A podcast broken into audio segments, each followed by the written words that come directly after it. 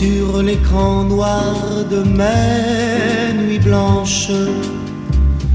Moi je me fais du cinéma, cinéma, cinéma, cinéma.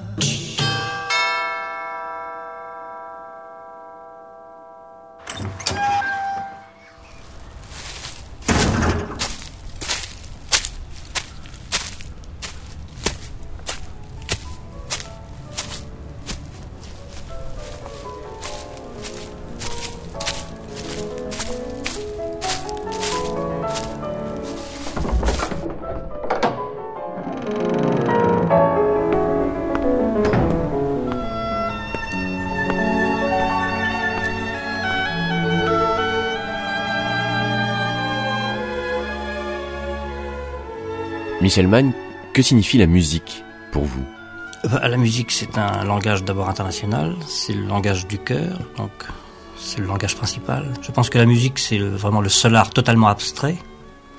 Et même quand il signifie quelque chose, il reste abstrait. C'est pour ça qu'il est beau.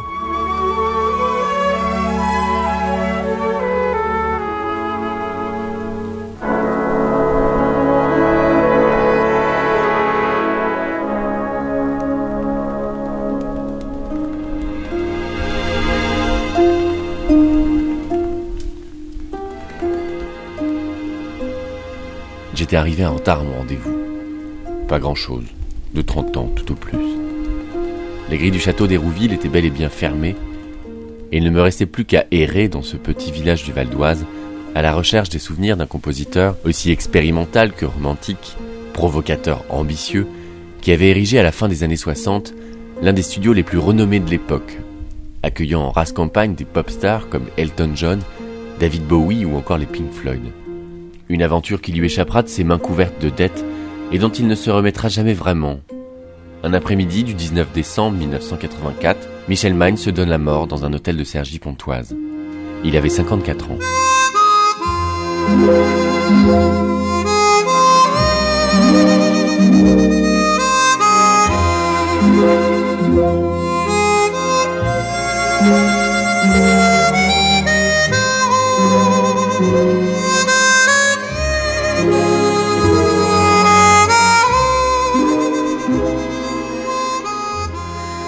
Cette troisième saison de Paul fait son cinéma, j'ai décidé, chers auditeurs, de vous emmener à nouveau sur les traces d'un compositeur disparu. Cette fois-ci, sur celle du Normand, au sang Vernia, du Turbulent du Conservatoire de Caen, l'ami de Françoise Sagan et Roger Vadim, qui commença à casser des assiettes et couper les cordes des violons, plutôt que faire de la musique conventionnelle. C'est en pitre d'orchestre qu'il se fit remarquer dans le milieu plutôt guindé de la musique de film. Il en sera même la coqueluche dans les années 60, signant plus d'une centaine de partitions pour un cinéma du samedi soir qui viendra hanter les grilles de télévision, avec les Fantomas, la série Angélique, les Tontons Flingueurs ou encore un singe en hiver.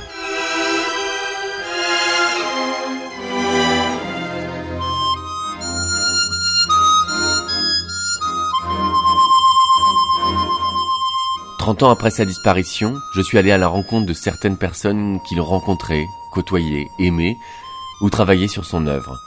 Grâce à eux, grâce à lui, aujourd'hui, c'est bien Michel Magne qui vous fait son cinéma. Il y a ça chez Quentin, c'est ouvert? Mais je vous préviens, vous allez pas vous marrer. Je suis pas venu pour me marrer. Ah bon? Je vous dois combien 1500 francs pour la course Et 500 pour la conversation. Gardez tout. Merci.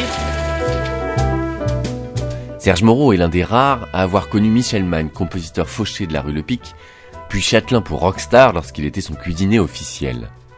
Je le retrouve un samedi de juillet dans sa maison des bords de Lyon en Bourgogne. À peine assis, il sort le chablis et sa mémoire s'ouvre comme un livre dont on aurait soigneusement laissé le marque-page à l'année 1955. Voilà. Ça m'a l'air parfait. Je vous laisse votre fiche, vous la remplirez demain. Vous avez besoin de quelque chose? Euh, Qu'est-ce qu'on peut boire à cette heure-ci? Oh, bah, Vitel, Evian, Perrier. Oh, tout compte fait, j'ai pas soif.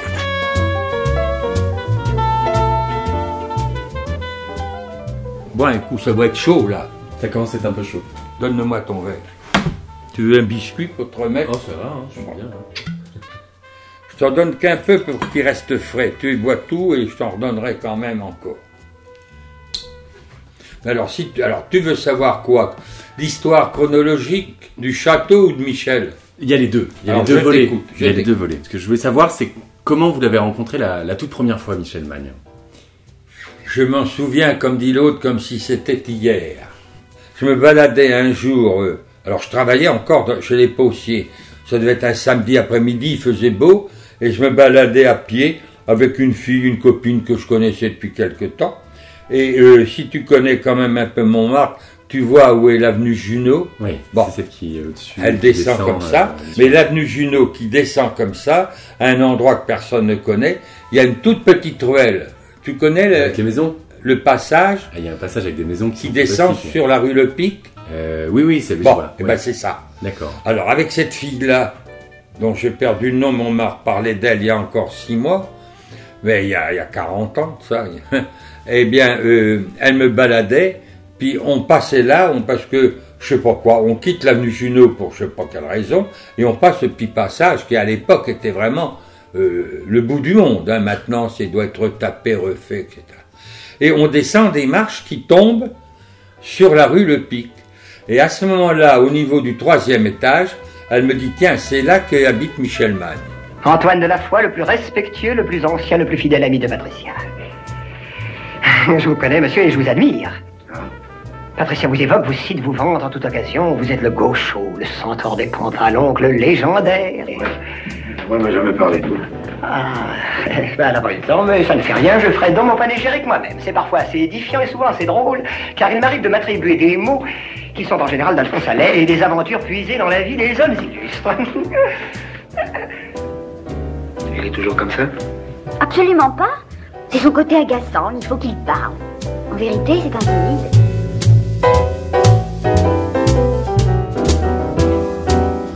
Elle me dit, tu le connais? Alors je dis, ben, c'est pas le gars qui a foutu la merde en faisant une, symphonie épouvantable, etc. Alors elle me dit, si, si.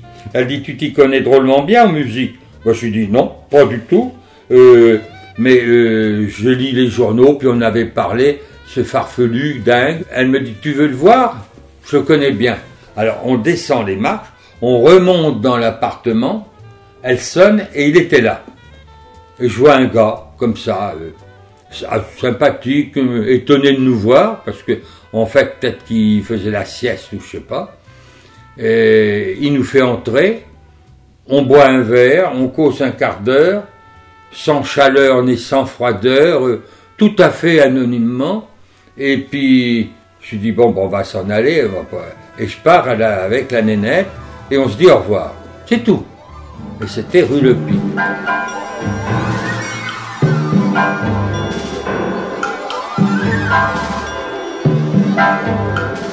À cette époque, Michel Magne fait dans l'avant-garde loufoque, créant des œuvres au titre étrange comme Carillon dans l'eau bouillante, Mémoire d'un trou, Métamécanique saccadée ou encore Larmes en sol pleureur. Autant de pièces qui composeront ce qu'il appellera la musique tachiste, véritable tâche sonore qu'il traite, je cite, à la manière d'un peintre composant des harmonies de couleurs sur la surface de la toile.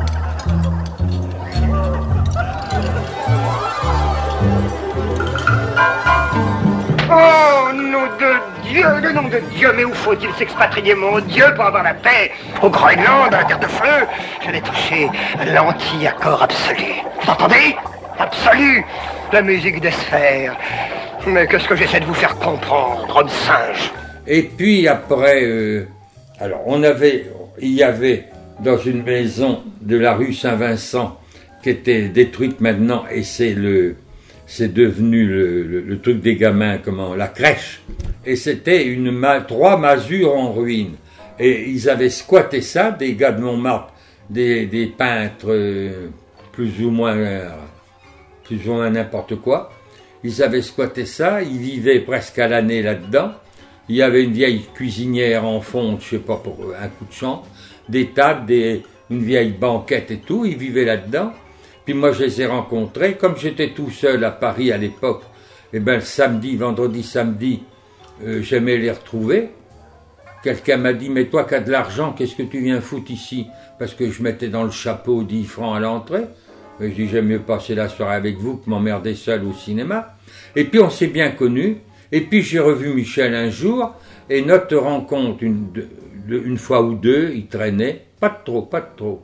Et il y avait un, un truc euh, bien, alors un, un restaurant du soir. Je m'étais mis à y aller parce que c'était pas cher. Il y avait des artistes qui venaient. Et puis euh, un jour, on s'est retrouvé. Alors on se mettait à table où il y avait de la place. Et on a passé une soirée nez à nez à table. On se causait, ça. C'était pas quelqu'un d'extrêmement bavard Ah non, il ne pas au cou comme certains en te claquant la... Non, non, non. Bonjour, bonsoir. Mais... Et puis on s'est retrouvé une fois ou deux dans cet atelier, qui n'était pas un atelier, c'était un truc bordélique de trois masures côte à côte, qui a tenu trois, quatre ans. Alors là, les soupes à l'oignon de nuit, je peux pas te raconter, c'est, c'est pas là pour ça, mais... Mais il avait déjà sa petite réputation, euh, Michel non. à cette époque-là, ou pas du tout? Il était un peu connu des spécialistes particuliers de la musique, dans Montmartre, on savait que c'était un pianiste. C'est ça. Euh, Michel Magne a comme habitude, d'ailleurs, lorsqu'il n'y a plus beaucoup de monde dans une boîte de nuit, de se mettre au piano et de jouer. Et François Sagan était là et tout naturellement, les paroles sont venues. Tout naturellement ou au bout de très longtemps? C'est-à-dire que le titre est presque venu tout de suite, sans vous aimer. Sans vous aimer pour, la, pour une des chansons. Oui. quand un titre est fait, la chanson est presque faite.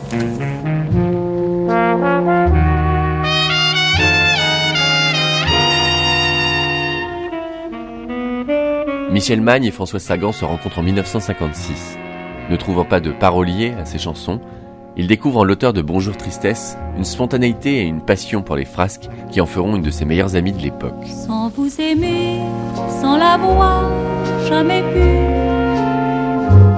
je m'en vais oublier cet été.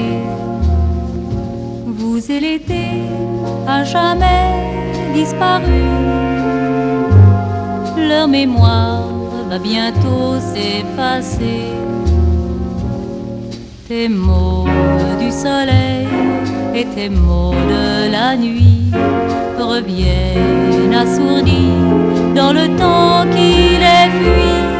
Toujours, toujours, je n'aime que toi. Prends-moi, prends-moi, prends-moi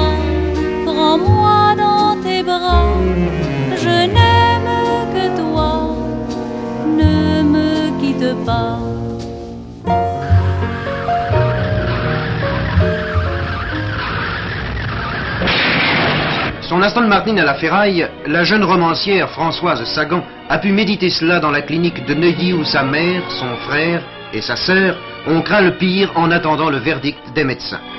Son accident lui a cependant donné l'occasion de juger de sa jeune gloire. Des télégrammes venus de tous les coins du monde lui ont confirmé qu'elle était bien l'enfant gâté de la littérature contemporaine. Trop gâté peut-être pour n'avoir pas su préférer les voitures miniatures aux trop grosses cylindrées.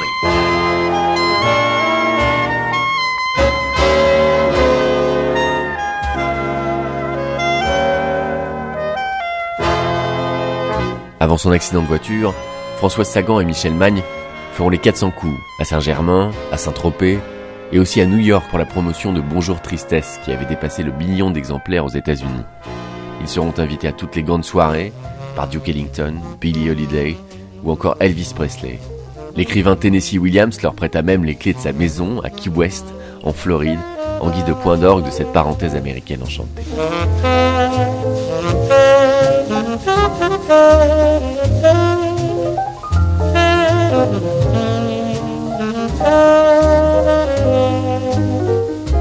Le soir du 19 janvier 1957, le tout Paris se presse à l'avant-première du Rendez-vous manqué.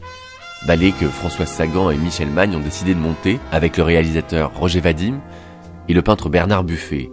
Dans la foule qui pénètre dans le théâtre des Champs-Élysées, on aperçoit Brigitte Bardot, Jean Marais, Yves Montand et Simone Signoret, Yves Saint-Laurent, Gérard Philippe ou encore Charles Trenet. Malgré cette avant-première en grande pompe, la critique ne sera pas tendre à l'écart de ce ballet, qui voyagera d'ailleurs essentiellement à l'étranger. Et c'est ainsi qu'au cours de cette tournée, Michel Magne rencontre une certaine Monique Vance, l'une des danseuses de la troupe.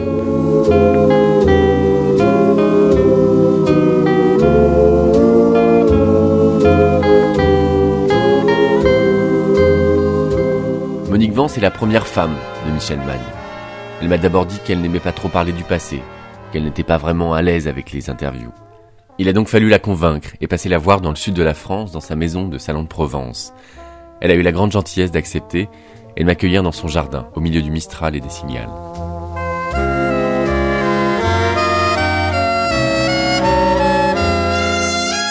La première question, Monique, que je voulais vous poser, c'est euh, quel, quel rôle jouez-vous dans le cinéma de, de Michel Magne?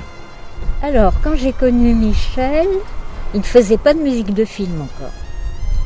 Il était vraiment euh, le, compositeur euh, expérimental qui faisait des, des choses très, très audacieuses pour l'époque, en fait. Quand vous le rencontrez, en fait, c'est un compositeur qui est quand même, alors pas un compositeur de musique de film établi, Non, pas du tout. mais après, c'est vrai que c'est un compositeur Oui. tout court Oui, qui oui. est assez, qui commence à être à être reconnu. Oui. Il connaît beaucoup de monde. Oui, Euh, bah, je l'ai connu dans le ballet Le Rendez-vous manqué. C'est ça en en fait. Oui, Qui était donc avec euh, mise en scène avec euh, Roger Vadim. oui, mise en scène de Euh, Vadim. Françoise Sagan Oui, qui était- qui François était Sagan là. qui a fait l'argument. euh, Bernard Buffet qui, qui a fait le les décors et les costumes. Et, euh, et Michel Magne la musique. Et il y avait deux chorégraphes, un chorégraphe euh, pour la partie jazz et qui était Don Lurio, un Américain qui venait d'arriver à Paris Ouais. et un des premiers professeurs de jazz à Paris, et euh, John Taras, qui était un chorégraphe euh, new-yorkais, euh, très connu à New York.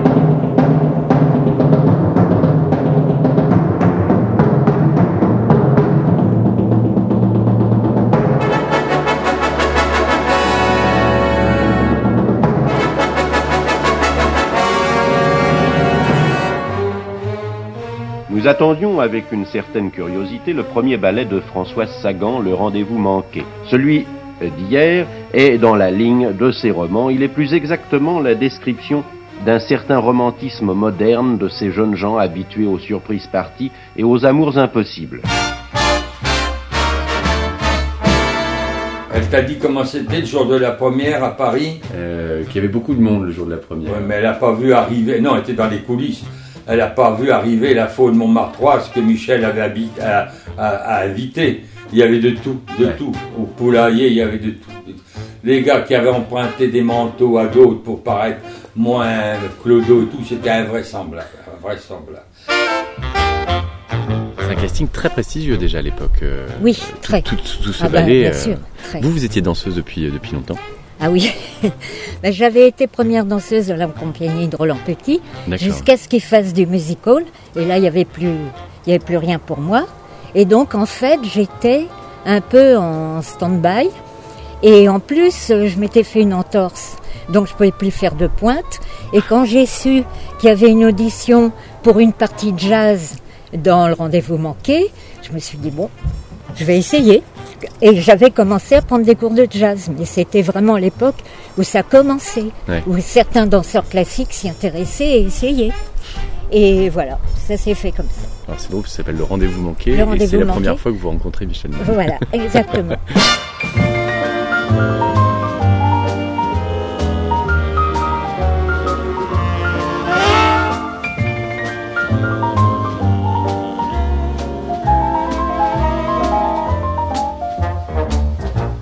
Est-ce que vous vous souvenez de la, première impression que vous avez eue euh, en le rencontrant, euh, Oui, Michel Magne je me souviens.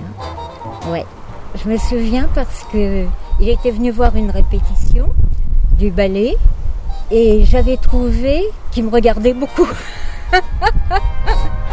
et puis bon, on est parti en tournée euh, un peu de temps après et, et on, on est devenus amis très très vite, très copains d'abord. Voilà. Quel type d'homme c'était? Parce qu'on parle souvent d'un grand rigolo, un farceur. Oui, très. Ouais. C'était vraiment ce Ouais, qu'il ce qu'il oui, adorait faire. C'était vrai. Il adorait faire des, des, des blagues, des jeux de mots complètement idiots. euh, euh, oui, il aimait beaucoup ça. Il s'amusait à tomber partout, par exemple. Il s'entravait dans n'importe quoi et tombait. Alors quelqu'un se, se précipitait pour l'aider à se relever. Enfin, des choses comme ça. Il adorait faire des blagues tout le temps.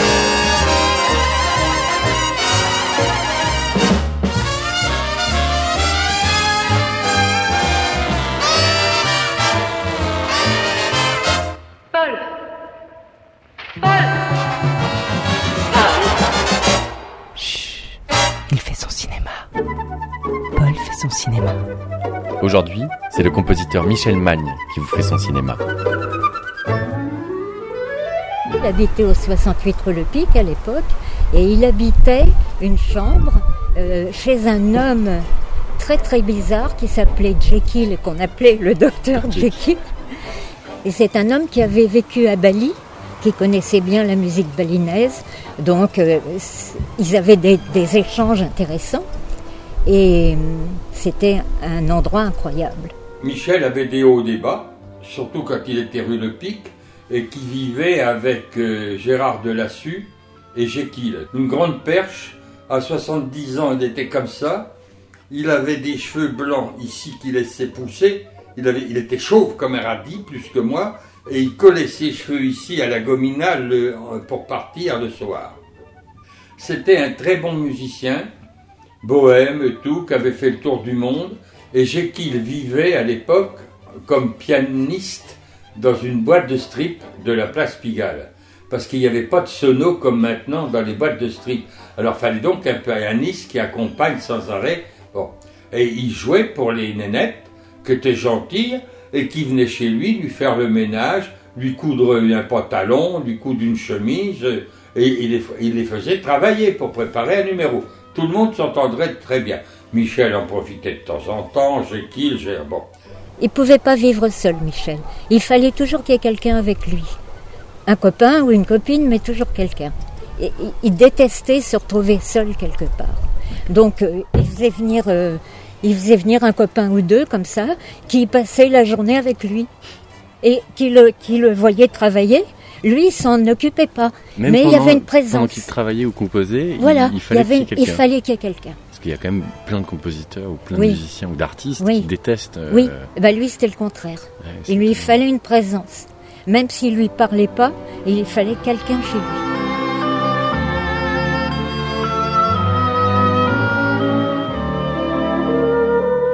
On a vite euh, déménagé quand on a décidé de vivre ensemble et on a pris un appartement plus haut dans la rue Le Pic, au 108. Donc euh, du 68 on est passé au 108. Dans la courbe. euh, Voilà, dans la courbe, plus haut, plus près du, du Sacré-Cœur. Donc on a gardé les mêmes copains longtemps.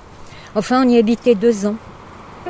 Et après, euh, après on est allé habiter Versailles. Alors, un appartement très bourgeois au premier étage, d'une belle maison. Voilà. Euh, On a, en fait, on a déménagé parce que j'attendais Magali. Voilà.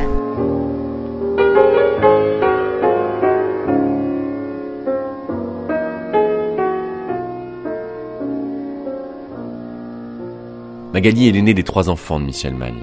Avec Marin et Michael, ils porteront tous les trois les mêmes initiales que leur père.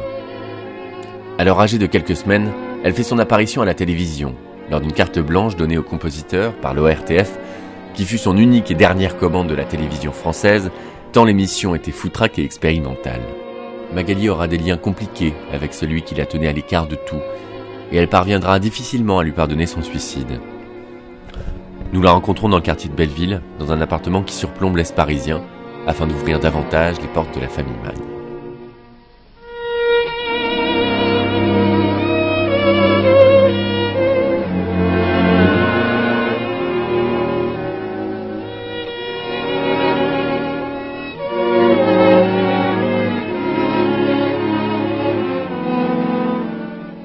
Magali, quels sont les tout premiers souvenirs de, votre père?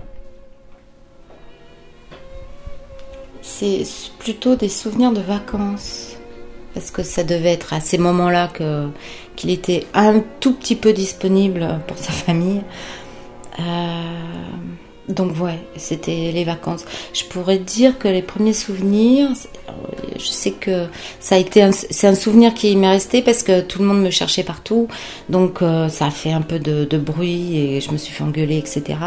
Je devais avoir euh, 3 ans et demi, 4 ans. euh, c'était en Espagne, dans le sud de l'Espagne, sud, sud, sud de l'Espagne, vers Malaga, par là, euh, voilà. Et je m'étais euh, perdue euh, dans des dunes. Voilà. Donc je me souviens un peu de ça, parce qu'en plus, donc je devais avoir un peu plus, parce que mon frère marin était né. Et on était tous les deux dans des berceaux et moi je supportais pas qu'on me mette dans un berceau comme mon, mon frère qui était un bébé. Voilà, donc enfin j'ai voilà, j'ai des souvenirs par rapport à ça. Donc Marin devait peut-être avoir un an, donc je devais avoir 4 ans, un truc comme ça.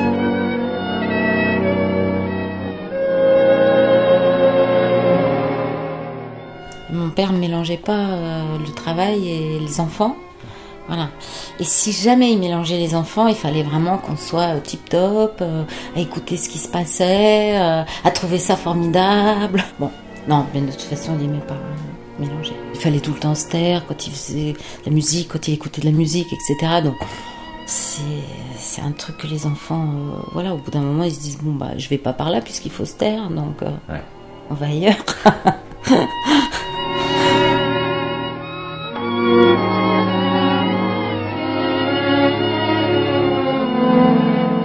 Pour la, euh, pour le- la naissance de Magali, il invite plein de monde.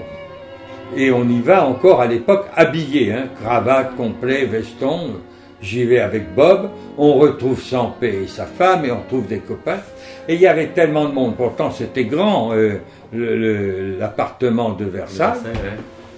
Eh ben, on se retrouve assis par terre le long du mur. Bob avec son ventre, il pouvait pas, mais sans paix, et puis le comédien en question et autres. Alors Michel habillé, ne pape et tout, il arrive et il dit euh, en l'honneur de Magali, j'ai fait une berceuse que je vais vous interpréter, berceuse pour Magali. Il relève sa veste pour s'asseoir au piano. Et à ce moment-là, il y a Jean-Jacques Sampé qui zozote. Jean-Jacques Sampé, pas beaucoup, mais il zozote un petit peu. Jean-Jacques, il dit Dis donc, Michel, tu pourrais pas jouer de l'accordéon, j'aime pas le piano. Un silence, un silence. Et tout le monde me dit Mais qui c'est ce type qui se permet des choses comme ça? Et puis avec Bob et on, on se marre. Michel se marre. Et alors, voyez, comme, tu vois comme les gens sont cons. On entend de bouche à oreille quelqu'un qui dit c'est Jean-Jacques Sampé, c'est Jean-Jacques. Et après, tout le monde se met à éclater de rire parce que c'était Sampé. Mais deux secondes avant, on a dit quel est ce con qui dit une connerie pareille. Ça m'a toujours marqué, ça.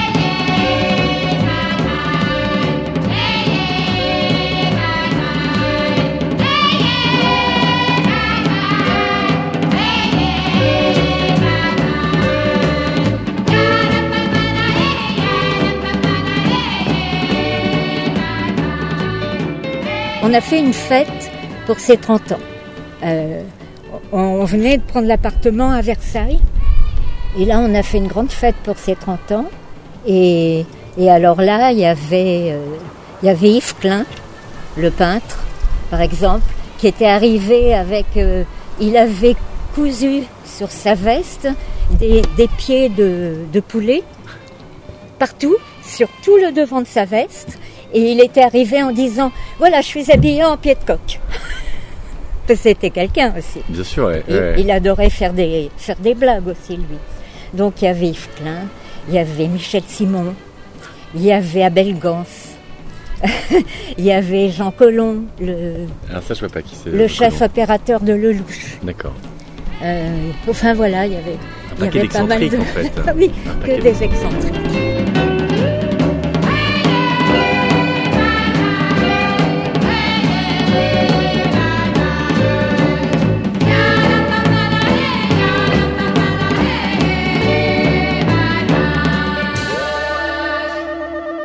Et quand il se lançait dans quelque chose, il y allait complètement. Je me souviens que euh, à la fête de son anniversaire pour ses 30 ans, euh, quelqu'un lui a apporté un oiseau, un petit canari. Le lendemain de son anniversaire, il m'a dit Oh, il va s'emmerder tout seul, ce canari tout seul. Euh, je vais sur les quais et je vais en acheter un peu. Il est parti. Quelques heures après, je l'ai vu arriver avec 100 oiseaux dans une volière. Ça, c'était Michel. Ce qui fait qu'il m'a dit, il faut qu'on fasse une, pièce pour les oiseaux. Et comme l'appartement était assez grand et qu'on avait, euh, il y avait deux entrées sur le même palier, dans, dans la pièce qui, qui allait d'un appartement à l'autre, on peut dire, il a fait, il a construit de ses mains parce qu'il aimait bien faire de la menuiserie. Il a construit une volière immense à deux étages pour mettre les 100 oiseaux. Et de 100 oiseaux, il a trouvé que finalement, euh, ils étaient un peu perdus dans cette grande volière. on a racheté une autre centaine. Enfin, on s'est trouvé avec des oiseaux, des oiseaux dans tous les coins, partout. voilà, ça c'était Michel.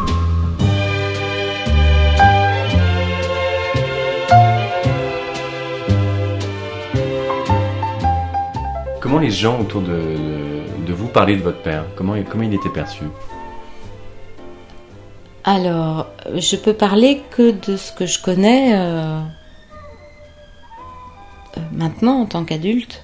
À l'époque, vous vous rendiez pas compte du tout en fait de Non, d'une certaine notoriété qu'il avait dans les si, années 60 je voyais bien qu'il y avait du monde à la maison, euh, beaucoup de fêtes, beaucoup d'invités, etc. Mais, mais c'était ce qui se passait dans la maison. C'était pas une notoriété euh, extérieure. Bon, si peut-être quand euh, j'étais en pension à une époque, euh, je devais avoir entre 7 et 10 ans.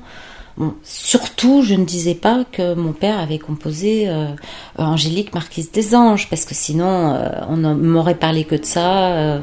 voilà, donc j'en parlais pas, effectivement. Bon, ça, je savais. Et de temps en temps, quand il y avait une des filles euh, de mon entourage qui, qui apprenait que euh, voilà, mon père était Michel Magne et qu'il avait composé la musique de, des Marquises, euh, bon, mais j'aimais pas ça du tout. Tu as entendu? Hein? Bah, On chasse par là? Tiens. J'en veux plus. Ah, Angélique, espèce de hanneton. Tu joues, tu ne joues plus, tu veux, tu ne veux plus? Et cette pauvre fleur qui ne demandait rien Eh bien, bah, je vais la remettre. À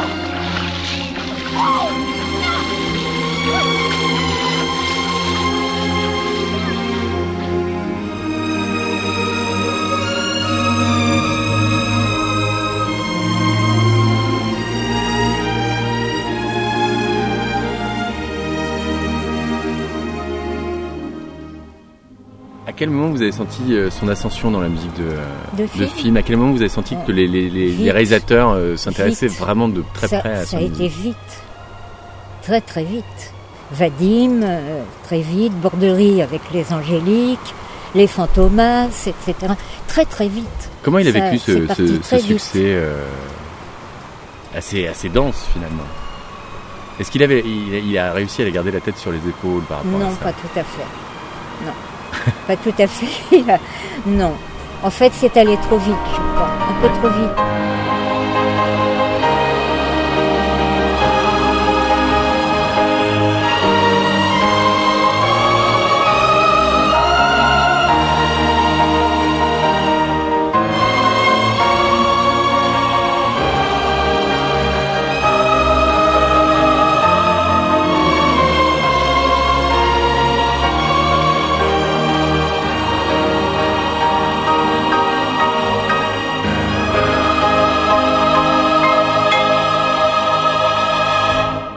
Et vous savez, euh, au départ, je suis un compositeur euh, qui a une musique assez personnelle, très personnelle.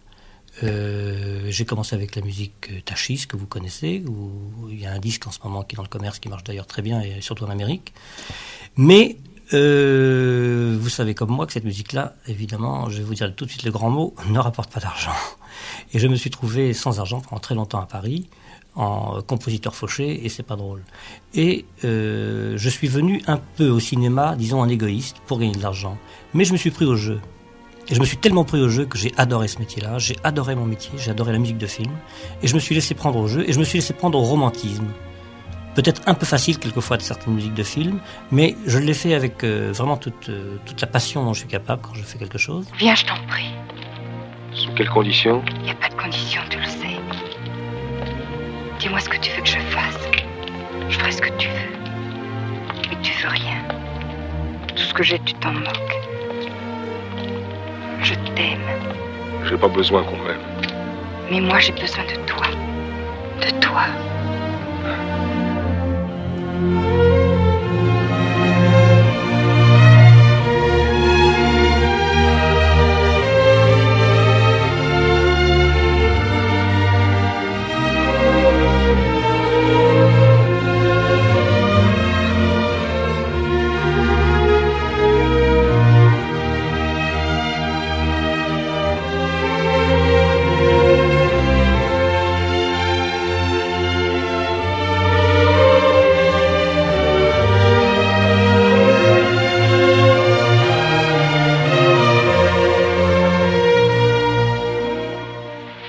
plaisir que je gagne de l'argent, le principe Ben oui. Y a rien de plus facile. Je fais écrire des policiers. Je connais la recette. Un peu de sadisme, un peu de mystère et un peu de fesses. J'en écris deux tous les mois. Et je sais où les fourguer. Je voudrais pas que tu te compromettes, mon chéri. Compromettre quoi? Moi? Moi qui? Ben moi rien. Il n'y a rien à compromettre. Et c'est venu, je sais plus comment c'est venu.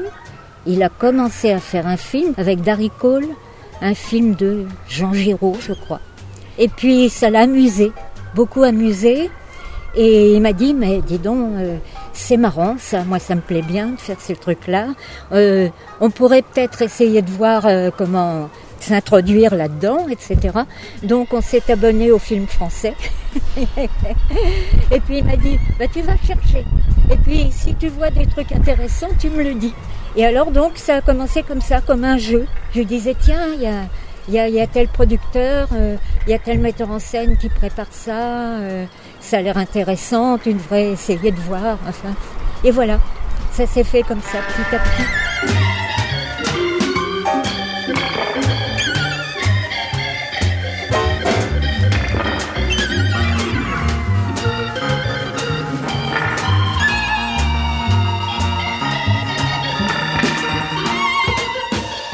Aimé Michel s'occupait beaucoup de son travail. Ça, son travail à tout le temps, ça n'a jamais été un bordélique de travail comme certains. Et même des années, des années après, même au château, Michel avait des classeurs dans lesquels il notait, comme ça lui arrivait, des, il, entendait des airs, il une idée lui venait, il notait. Et quand il faisait un film, c'est pour ça qu'il allait très vite, il y avait les tangos, les rumbas, euh, euh, les classiques, tout était là, il avait sous la- sous l'œil tout ce qu'il lui fallait. Il ne le racontait pas, mais moi je sais.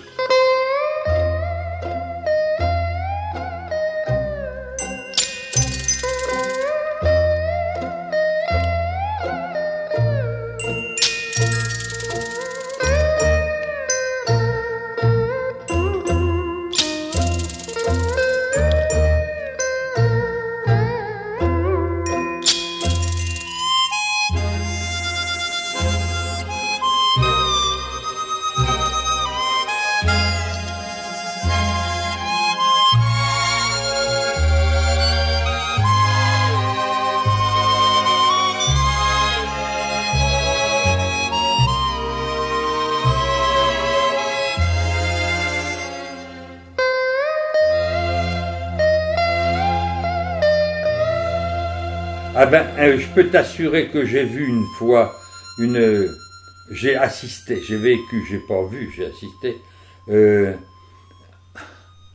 C'était pour un film qui s'appelait La Ronde. La Ronde qui devait être fait Vadim. par Vadim, je me souviens. ouais, avec Jane Fonda. Et euh, ça était les, les producteurs étaient les frères Hakim. Et euh, la ronde, la musique était prévue pour, par Georges Auric. Et Vadim dit, je ne veux pas ça du tout, parce qu'avec Auric, ça devait faire de la chanson, de la musique qui devait déjà avoir l'air d'avoir 100 ans à l'époque. Et alors, euh, Vadim dit, je ne veux pas du tout ça dans mon film. Et ils étaient à 4 jours de l'enregistrement, 5 jours. Et on dit, ben Michel Magne pourrait. Alors ils sont allés voir Dudu, le Ernest, tout. Et puis Michel, elle faisait pas très sérieux encore à l'époque. Et euh, ils disent, pouvez-vous nous faire la musique de film? Ben, Michel, il dit, tant. Ah non, non, non, c'est pas possible, vous nous ruinez, ça recommence. Et Michel raccroche. Le lendemain, il rappelle, parce qu'ils n'avaient rien trouvé d'autre. Il rappelle, et Michel augmente de 10 ou 15% alors, hurlement. Et quatrième jour, les studios étaient retenus, il restait plus que 2-3 jours. Et Michel a fait la musique en 3-4 jours. Ils ont accepté l'argent que Michel leur demandait. Et Michel a fait. Et la musique, et attention, il faut faire la copie pour tous les instruments. Pour dans... C'est un boulot énorme. hein.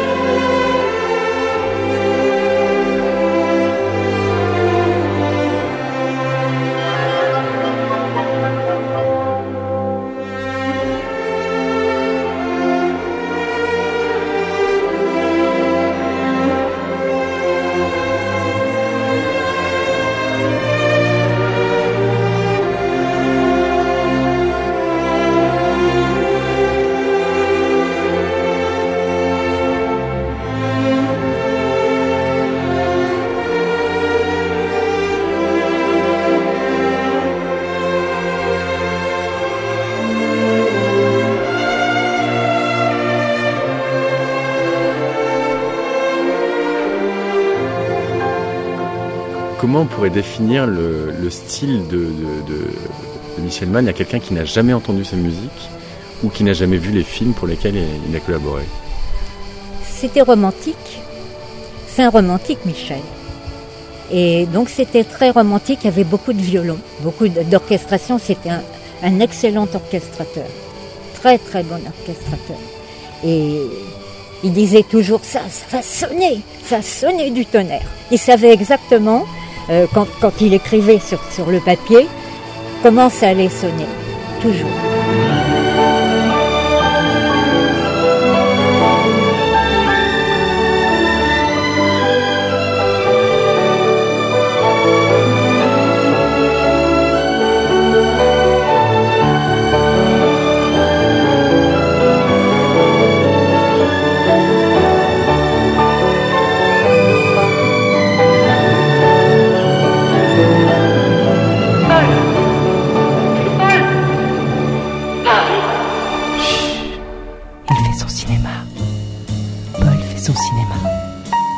Aujourd'hui, c'est le compositeur Michel Magne qui vous fait son cinéma.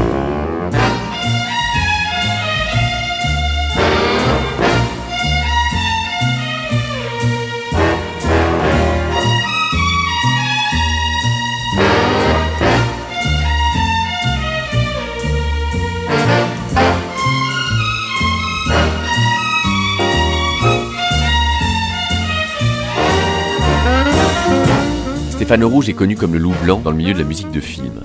Ayant réédité un nombre incalculable de bandes originales, il côtoie sans cesse musiciens, réalisateurs et acteurs qui lui arrivent fréquemment d'imiter ou de piéger au téléphone en se faisant passer pour l'un ou pour l'autre. À la manière d'un Michel Mann qu'il n'a pas connu, le gag coule aussi pleinement dans ses veines. Je le retrouve dans son canapé blanc de la rue Génère pour parler du musicien et de son rapport aux metteurs en scène qui firent appel à lui. Stéphane Rouge, quel rôle joues-tu dans le cinéma de Michel Mann.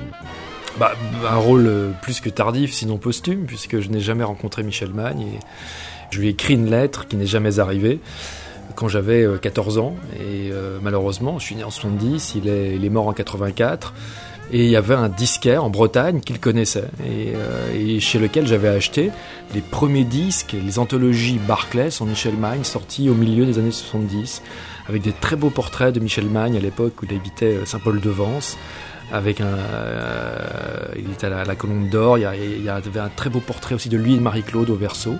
Et puis sur ces, sur, ces, sur ces 33 tours, qui étaient les seuls moyens dans les années 80 de pouvoir écouter des musiques de Michel Magne. Parce que les 45 tours sortis dans sa grande période, son âge d'or des années 60 n'existaient plus. Et j'étais fasciné par ça, mais il y avait en même temps une frustration, il y avait des tas de musiques qui manquaient. Et donc le disquaire en question m'a dit, mais vous savez, il a toujours des très bons rapports avec Eddie Barclay.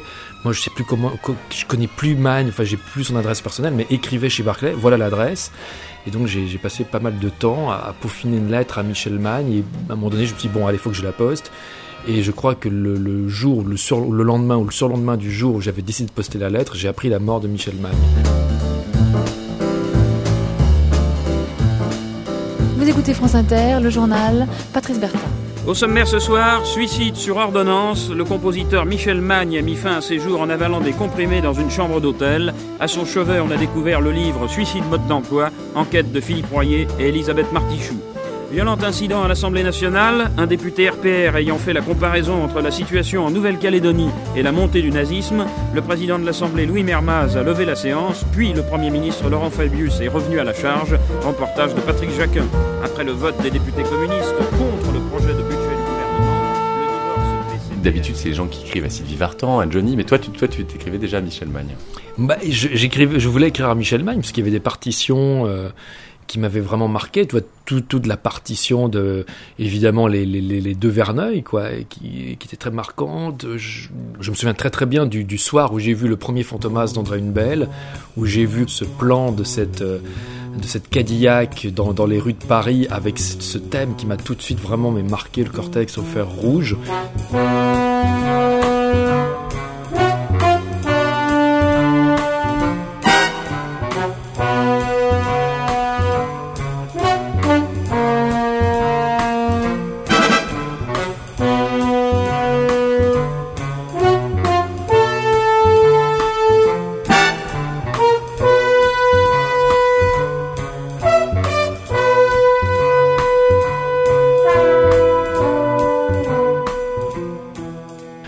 J'avais vraiment des, partitions qui me fascinaient et j'avais envie de lui écrire, j'avais envie de le, rencontrer, de lui poser des, questions.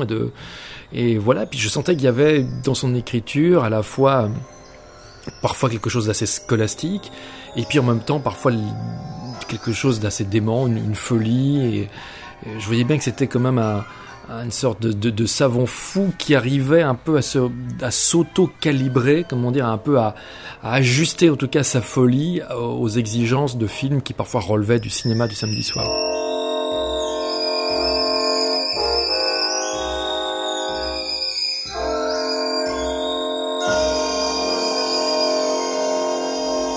Assieds-toi.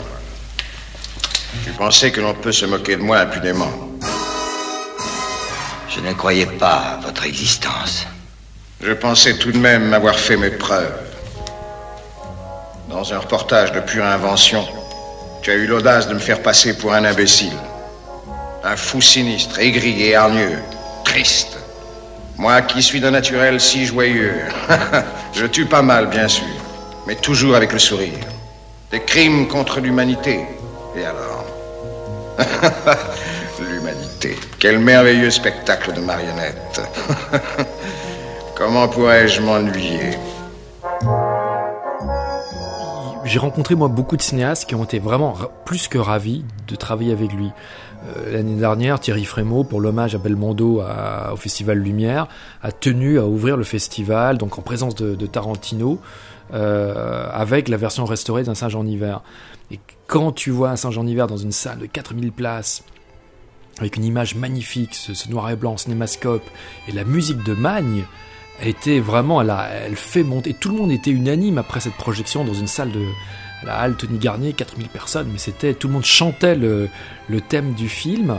Et, euh, et si ça avait été Mélodie en sous-sol, qui est un très bon film, qui est un film d'une ambition un peu moindre que qu'un Saint-Jean en hiver, mais la partition est très réussie aussi. Et pourtant, Riverneuil n'a pas poursuivi l'expérience. Et moi, je lui demandais, mais Henri, qu'est-ce qui a fait que finalement ça, vous soyez à ce point-là satisfait de cette collaboration?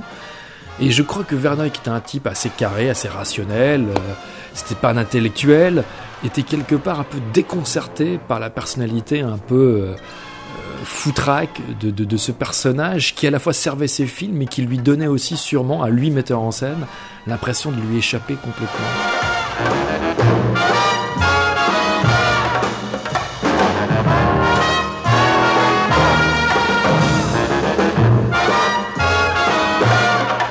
Mais c'est de ta faute si tu buvais plus vite, elle serait déjà là. Les choses entraînent les choses, le bidule crée le bidule, y a pas de hasard. Allez, on rentre à la caserne. Allez, Claire et moi t'avons invité. Occupe la bleusaille, j'ai touché mon arrière de solde alors, hein. T'en payé avec un billet de train? Tiens. Je donne l'aller et je garde le retour. Allez, fais dans autant. Je peux pas. T'as pas confiance? J'ai pas de billet. Ah bah alors là, t'as tort, faut toujours avoir un billet. Au cas, tu comprends, au cas. Qu'est-ce que tu crois m'apprendre? Passer ma vie à faire des allers-retours. Un stage, on appelle ça. Bon bah allez, on cause de trop, on se déshydrate, hein, bien.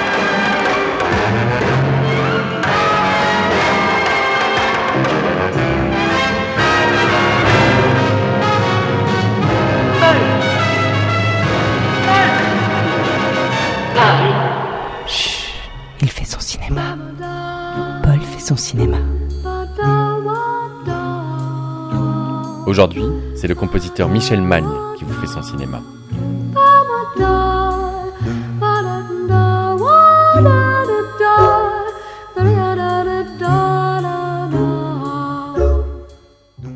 Mais pour devenir compositeur, ce que vous êtes devenu, il faut à la base une famille qui pousse un enfant à le devenir. Pas du tout, mes parents sont absolument pas... Euh, Qu'est-ce que faisaient vos parents? Ils sont directeurs d'œuvres sociales, alors voyez-vous, ça n'a absolument rien à voir.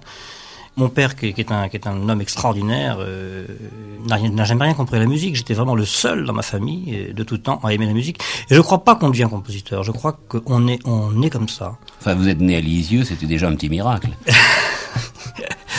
je suis né par accident à Lisieux. J'étais au début, j'étais très bien avec la maman de Michel. Avec le père, j'ai eu beaucoup de mal au début parce que pour, une, pour lui, une danseuse, c'était, c'était le cabaret, quoi. il savait pas du tout ce que c'était. parce que c'est pas du tout une famille d'artistes, euh, Pas les- du la, la famille Non, Magne. non. C'est vrai qu'en très plus, c'était un peu- catholique, voilà. très, très milieu très bourgeois. Et lui, euh, le père, euh, il supportait pas que son fils épouse une danseuse. Il trouvait ça absolument aberrant. Et Mais en fait, fils- j'ai fait sa conquête et après, il m'aimait beaucoup. Ça a pris un peu de temps. En fait, j'ai fait sa conquête parce qu'on est allé en, en Auvergne, dans la maison familiale, et puis c'était la fête au village, et j'ai dansé la bourrée. Alors déjà, oh, danser la bourrée, là, ça, ça lui a beaucoup plu. Et le lendemain, on est allé faire une excursion.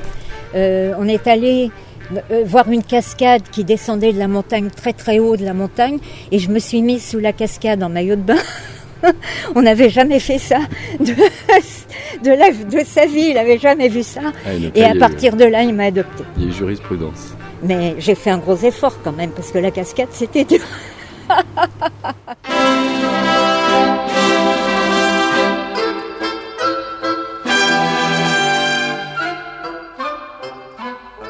Mon père a eu la chance de.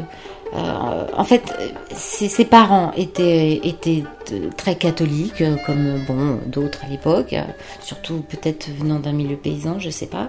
Bref, en plus, bon, mon, grand-père est, parti de l'Auvergne pour euh, se retrouver en Normandie, aider sa sœur euh, aînée, je crois, qui avait monté un orphelinat euh, pour enfants après. euh, c'est après 14-18. Donc il est venu l'aider, euh, lui s'occuper de tout, tout ce qui était atelier de menuiserie, parce qu'il était menuisier, et markettiste, il faisait de la marqueterie, voilà, en bois. Et euh, donc il s'occupait de l'atelier avec les garçons, etc. Et euh, bon, et ils allaient à l'église, et mon père, comme tous les mômes de la famille, allait à l'église. Et je sais pas, peut-être que, je, je sais pas, il a flashé sur l'orgue, il s'est installé à l'orgue, je sais pas comment ça s'est passé. Mais il me semble euh, me souvenir qu'il raconte que c'est en étant enfant de cœur que le curé aurait remarqué qu'il était doué pour la musique et que du coup, euh, bon, ben, euh, puisque mon grand-père était, euh, était devenu un notable entre guillemets de la, de, de la ville, comme tous les bons bourgeois, on va lui faire apprendre le piano. Radio Plus, Radio Plus, Radio Plus. Voilà, donc on va acheter un piano. Et puis, bah, il a eu la chance d'apprendre le piano et qu'il puisse être au conservatoire et, et puis après de faire, euh, voilà, la carrière qu'il a faite. Mais, Ouais. mais c'est vraiment un hasard, quoi. C'est- une chance. Notre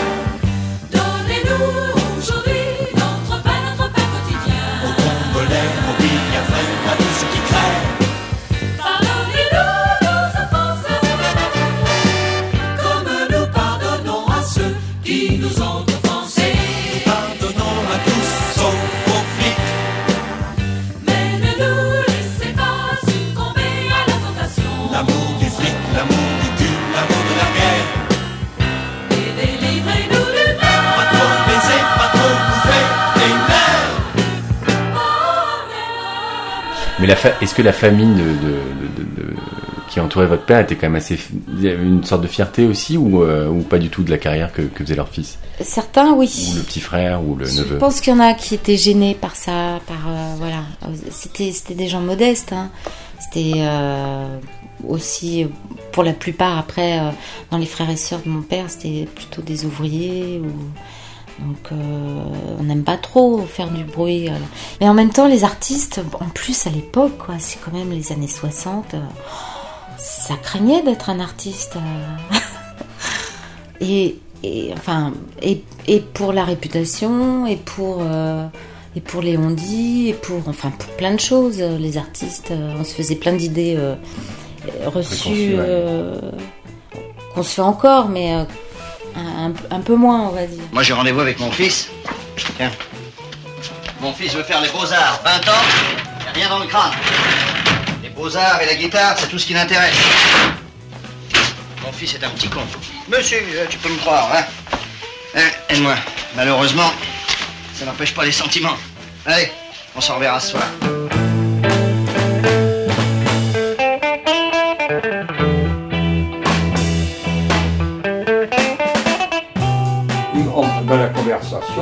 Il me parle une minute d'un château, pas en ruine, mais à l'abandon, au-dessus de Pontoise, puisqu'il y a 3 km au-dessus, un château euh, à l'abandon qui est à vendre. Sait-on jamais?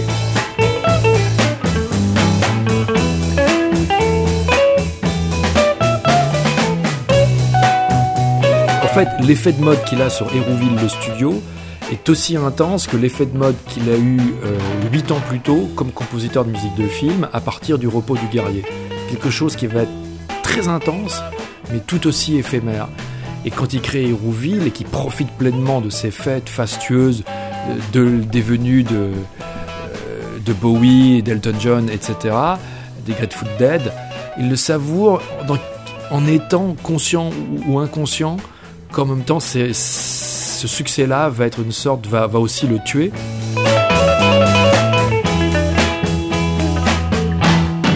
Fin de la première partie de Michel Magne fait son cinéma.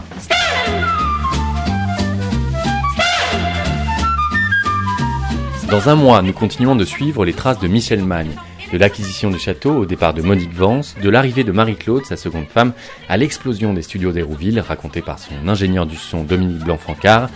Ce sera le deuxième et dernier volet de nos aventures.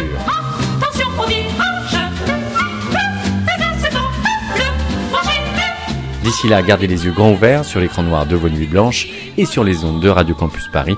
Moi, je continue de me faire mon cinéma. Ciao